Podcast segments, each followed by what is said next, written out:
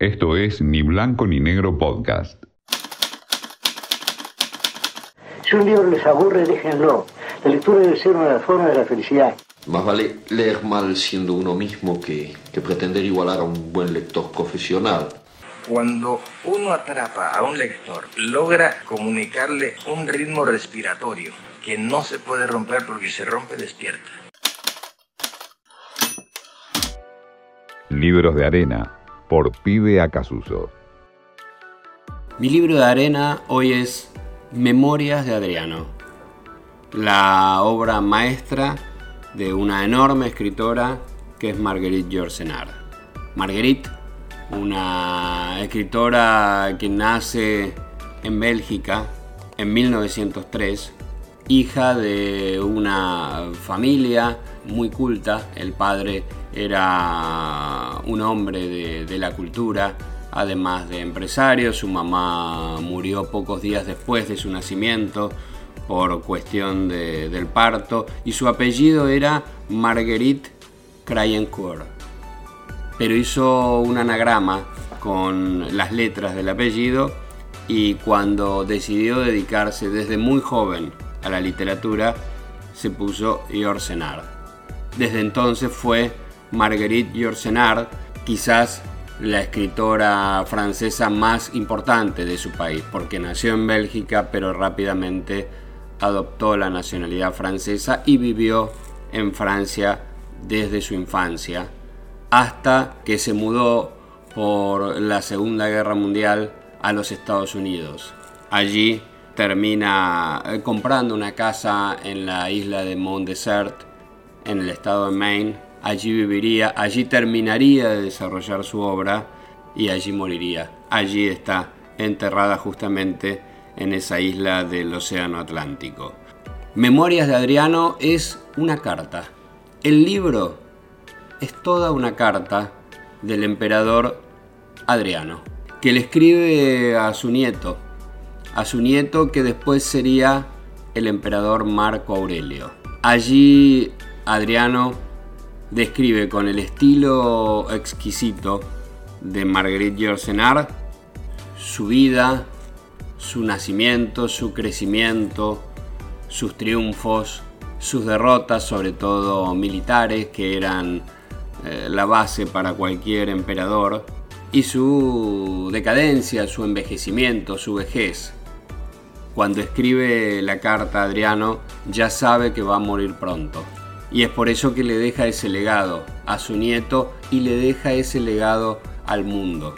Porque lo que pretende Marguerite Yourcenar cuando escribe Memorias de Adriano es dejar una historia de vida, pero además casi casi un tratado filosófico sobre la vida, sobre el poder, sobre la victoria, sobre la derrota y sobre lo que deriva eh, de la vida y que en general en el tramo final de la existencia empezamos a darle el mayor valor que es el para qué vivimos, el legado, el mensaje que lo dejamos a los demás.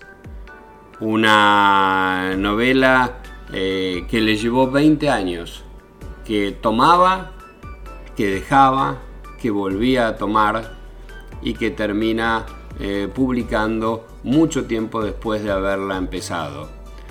Marguerite Yourcenar pasó muchos años luchando contra este personaje eh, que se le impuso en su vocación literaria, con este Adriano que describe su vida y que nos ofrece una lección de la existencia una lección para saber cómo vivir, para aprovechar los mejores días que uno tiene en la vida y para saber aceptar justamente el final de esa vida.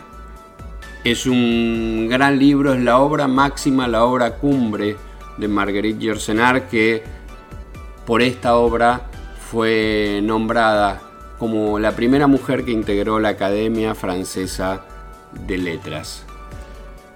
Es un libro que por el formato de carta se deja leer con muchísima facilidad y que habla del poder, pero que no presume de, lo intelectual, no presume de la complejidad que a veces rodea justamente esta incursión, que han intentado muchos, muchos escritores, pero que pocos lo han hecho con el talento, con la claridad y con el disfrute que Memorias de Adriano tiene a través de la prosa de Marguerite Yourcenar. Tuvo el privilegio Marguerite de encontrarse en Ginebra con Jorge Luis Borges, con nuestro Jorge Luis Borges, seis días antes de que él muriera. Ella le preguntó a Borges, Jorge Luis, ¿cuándo vas a salir de tu laberinto? Y Borges le contestó, cuando salgan todos. Se llevó esa y muchas otras anécdotas, muchas, muchos otros privilegios en su vida, Marguerite Yourcenar. Y por eso, por eso mi libro de arena es Memorias de Adriano. Lo vas a disfrutar y obviamente lo vas a agradecer.